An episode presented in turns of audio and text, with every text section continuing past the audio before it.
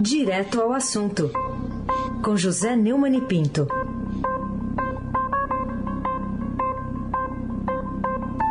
Oi, Neumani, bom dia. Bom dia, Aysen Abac, Carolina Ercolim. Bom dia. Bárbara Guerra, Almirante Nelson e o seu transatlântico no Suez. Moacir Biasi, Clã Bonfim, Emanuel Alice Isadora. Bom dia, melhor ouvinte. Ouvinte da Rádio Eldorado, 7,3 FM.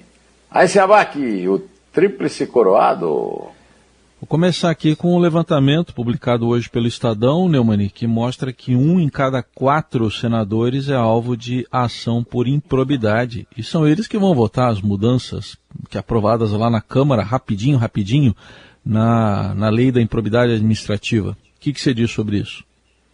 21 dos 81 senadores, né, 25,9%, um quarto, que vão analisar as mudanças na lei da improbidade administrativa respondem a ações em razão de contratos firmados quando eram prefeitos ou governadores.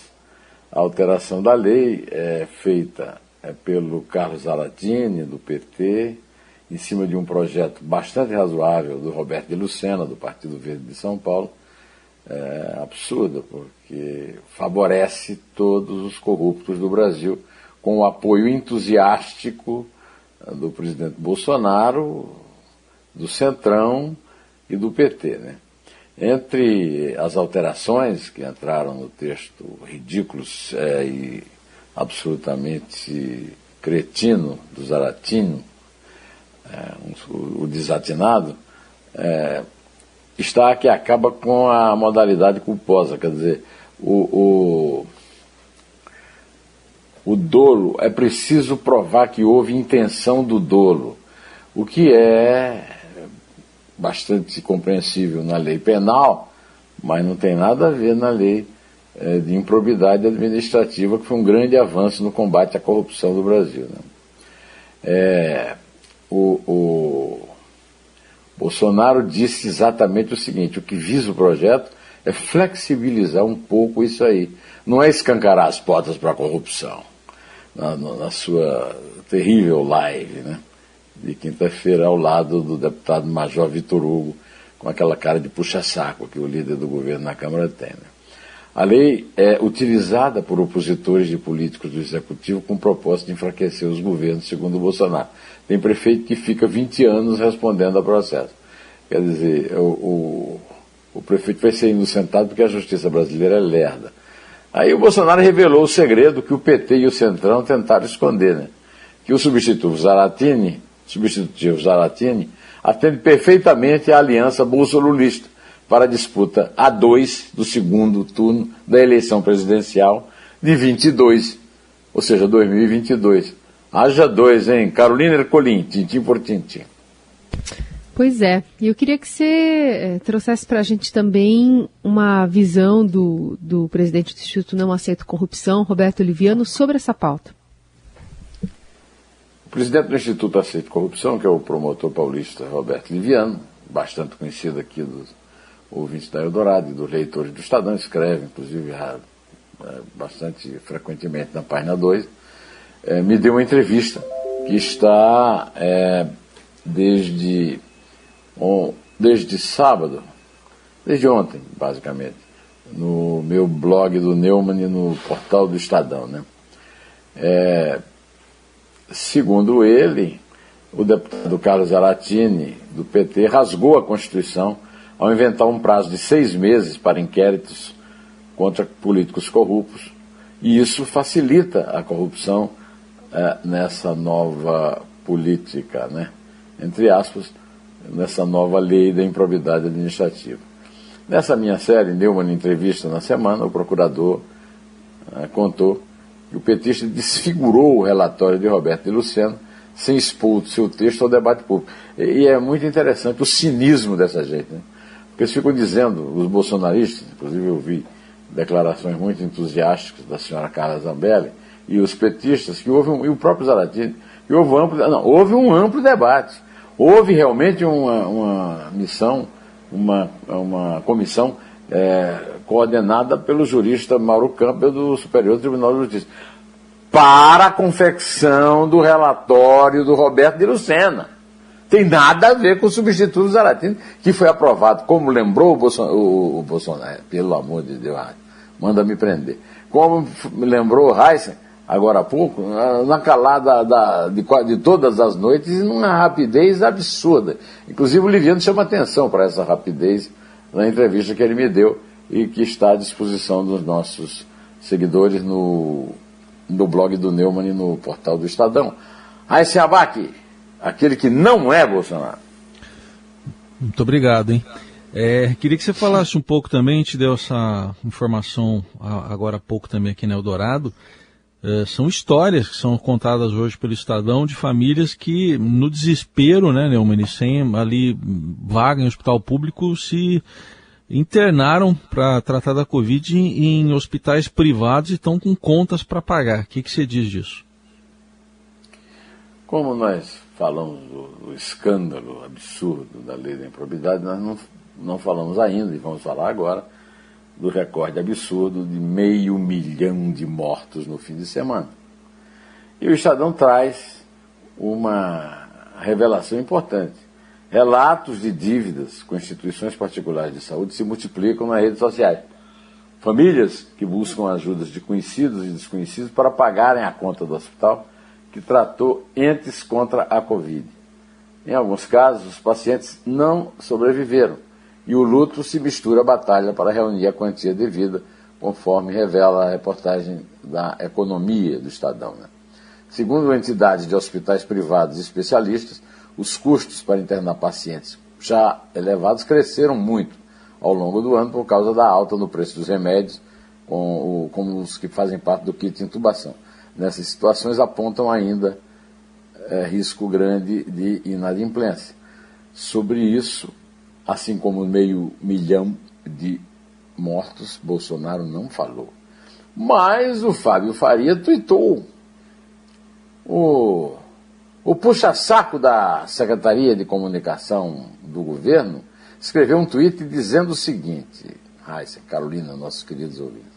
Em breve vocês verão políticos, artistas e jornalistas lamentando o número de 500 mil mortos. Nunca os verão comemorar os 86 milhões de doses aplicadas ou os 18 milhões de curados, porque o tom é sempre o do quanto pior, melhor. Infelizmente, eles torcem pelo vírus. Trata-se de uma confissão de insensibilidade incomum na política brasileira.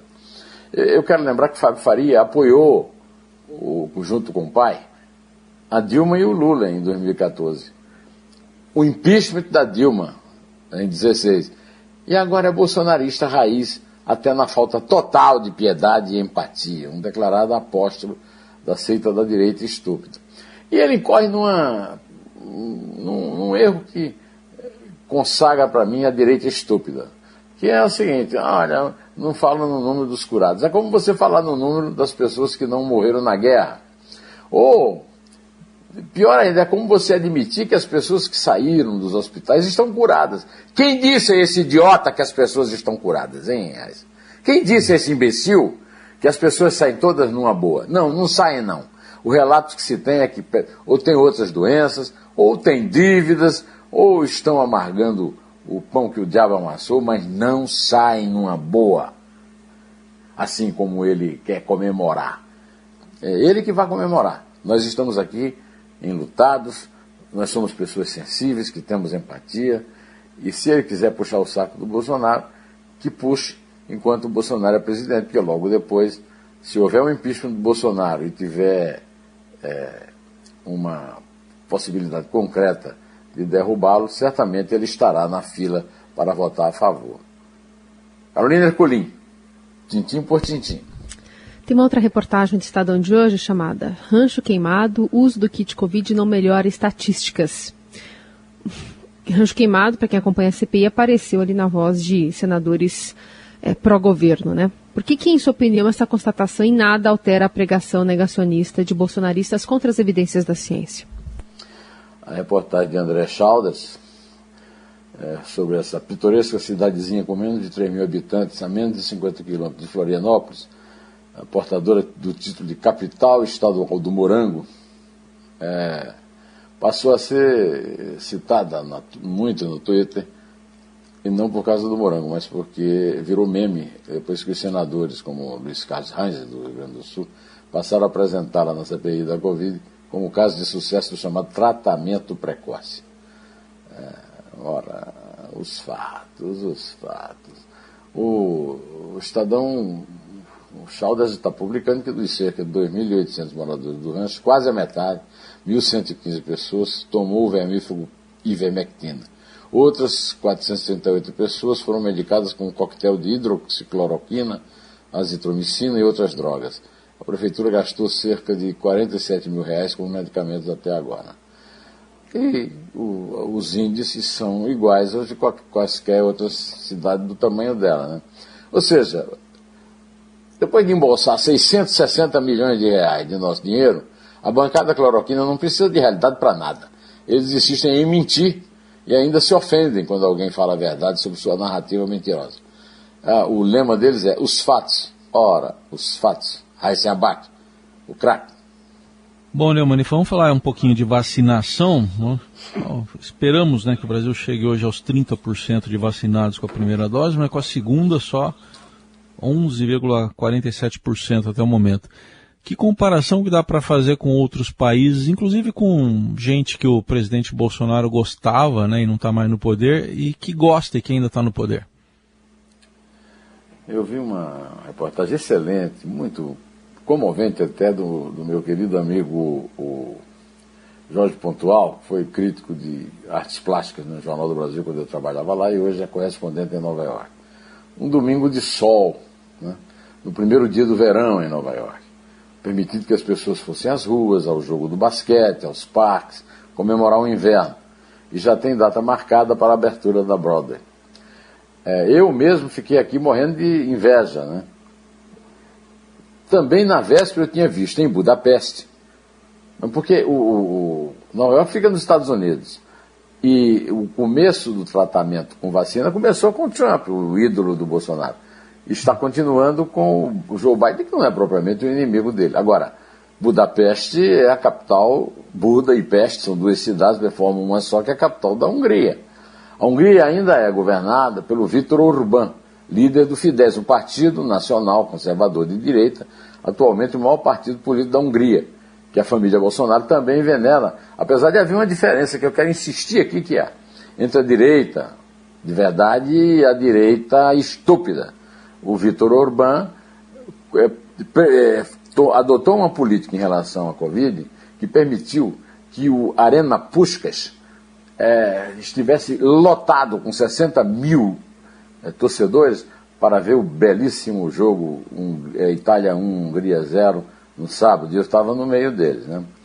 O, o, o Brasil vamos ter que esperar, né? vamos ter que esperar, vamos ter que esperar, ainda estamos na base da terceira via, não na terceira via da eleição, a terceira via do vírus. Né?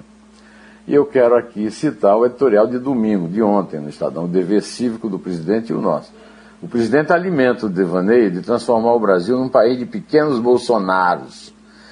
É dever cívico dos cidadãos conscientes impedi-lo. O caos resultante dessa perversão moral é precisamente o que busca Bolsonaro em seus delírios golpistas. Deseja um país em que nada é confiável, nem as vacinas, nem as urnas. No mesmo pronunciamento em que duvidou da eficácia das vacinas, presidente elaborou uma mirabolante teoria segundo a qual o Supremo Tribunal Federal mandou soltar Lula da Silva para fazer o presidente e insinuou que a Justiça Eleitoral impede o voto auditável justamente para facilitar a fraude em favor do petista. E previu que o desfecho pode criar uma convulsão no Brasil, obviamente provocada por ele mesmo. É dever cívico dos cidadãos conscientes impedir, até porque é mentira. É mentira. Eu acabo de ouvir também a entrevista do professor Roberto Ribel, lá do, do, do Rio Grande do Sul, né, para o, para o, o Emanuel. É, e, e, o professor falou que não estava havendo uma volta do progressismo no mundo. Progressismo entre aspas, né? Mas, é, e ele tem razão. É, o que está havendo é essa diferença. O Vitor Orbán é pelo menos no caso da pandemia de Covid, da direita extrema. O Bolsonaro e os seus é, asseclas da direita estúpida. Há uma diferença. Não apenas no S e no X. É, a, a Covid levou mais um amigo meu no fim de semana. Meu amigo de infância, estudou comigo no Colégio Estadual da Prata, em Campina Grande, e era um grande filósofo, Flammarion, Tavares autor de, de best-sellers, é, dez lições para Kant, de Kant, né, Emmanuel Kant, e um livro também muito conhecido de Aristóteles, sobre Aristóteles. E ontem eu perdi, mas aí não foi para Covid, foi para um, um, problema hepático. Um querido colega nosso, amigo de muito tempo, das coberturas é, da SBPC, das coberturas do, é, da CNBB, o Ricardo Carvalho, especialista em direitos humanos, um grande jornalista. É, biógrafo do Dom pessoa. Paulo, né? Biógrafo do Dom Paulo, está lançando agora recentemente, inclusive, um, um filme né, sobre o Dom Paulo. O, o Ricardo é, é, uma, é uma, uma figura da minha geração, assim como o Flamarion, os dois têm ali 73, por aí, eu tenho 70, e eu lamento demais que eles tenham sido, é, no caso do Flamarion, vítima da Covid, no caso do Ricardo, que ele tenha sido vítima de outra doença, mas durante o reinado e a quarentena da, da Covid, que ele estava se cuidando, mas morreu. Carolina Ercolim, tintim por tintim. Vamos levantar Queria... esse papo aqui. Vamos levantar esse papo. Vamos falar um pouquinho sobre Tom Cavalcante. É, um humor irresistível, né? Ou humor irresistível de Tom Cavalcante, que é o título do programa dessa semana do, do seu programa, o, o Dois Dedos de Prosa. Queria que você falasse um pouquinho sobre esse astro da televisão, o que, que ele te disse de, de, de legal, de importante. Ele que é um grande tradutor né, da nossa cultura também. É, o Dois Dedos de Prosa essa semana é muito especial. O, o, o Tom Cavalcante é um gênio do humor, né? E ele conta como é que ele começou na profissão. O, o Tom, viu, Carolina? Ele, ele fazia shows, hoje chamam de stand-ups, né? Em bares de Fortaleza, aos 14 anos de idade. Ele não podia frequentar os bares, mas fazia o show lá. Ele também tentou fazer carreira no futebol, mas abandonou o juvenil do, do juvenil do seu time do coração, o Ceará, que ontem deu muita dor de cabeça lá na tua casa, empatou com o Inter, né? É, quando descobriu que ele só teria lugar no campo como gandula. E, e deu detalhes do seu encontro com o, o, o, Renato Aragão, ainda criança, ele ainda criança, né? E o pai é, dele levou o Renato Aragão para conhecer a família. E com o Chicanísio, que inventou o sobrenome do seu primeiro grande personagem de sucesso na escolinha do professor Raimundo, João Canabrava. João já era um personagem dele, o bêbado, né? Canabrava foi um apelido genial inventado por Chicanísio, né? Grande, grande gênio e que foi quem deu a mão para o, o, o Tom começar. A entrevista está muito engraçada, muito boa. Eu sugiro que, que vocês vão lá no portal e no, no, no, blog do Neumann para ver. Viu? Tá bom. Só então, aproveitar vamos... então, já que você está encerrando, para te perguntar, você torce para o 13 ou para o Campinense lá em Campina Grande? Vou te dar uma dica. Eu sou campeão paraibano de futebol. Ah, então por isso que eu, que eu queria saber se eu dava parabéns ou não, porque per eu estava com é. receio de cometer pergunta um agafe aqui, né? Pergunta Falar mim parabéns. É. Hã? Quais são as cores? As cores? Deixa eu ver aqui. É. Eu preciso pesquisar isso aqui. Não, Vermelho e preto, é isso? Quais são as cores, Neumani? Por, por, por favor. Estou perguntando rubro, espontaneamente. É, rubro negro. Ah. Rubro negro. Olha, eu sou campinense, ou seja, raposeiro, o 13 é o galo. Eu sou esporte, como dizia o Ariano Suassuna. Quando nós nos conhecemos, ele assoviou para mim o hino do esporte. Olha aqui a minha versão do hino do esporte. Eu sou rubro-negro. Eu sou rubro-negro. Muito bom. Estou vendo escudo agora aqui. É, pois é. 0 a 0 ontem tinha vencido o primeiro jogo por 1 a 0 O vice-campeão é o Souza. Souza é com Souza. dois S. S Isso, o, é Souza S, é. é uma cidade que eu conheço muito bem, fica a 36 quilômetros de Iraúna, a cidade onde eu nasci. Souza, é, sabe como é que Souza é conhecida? É a cidade de sorriso, mas ontem quem sorriu foi a, a nossa torcida raposa, a raposa que é, é, que sorriu com o campeonato. A gente se despede do Neumani, que amanhã está de volta aqui ao Jornal Eldorado.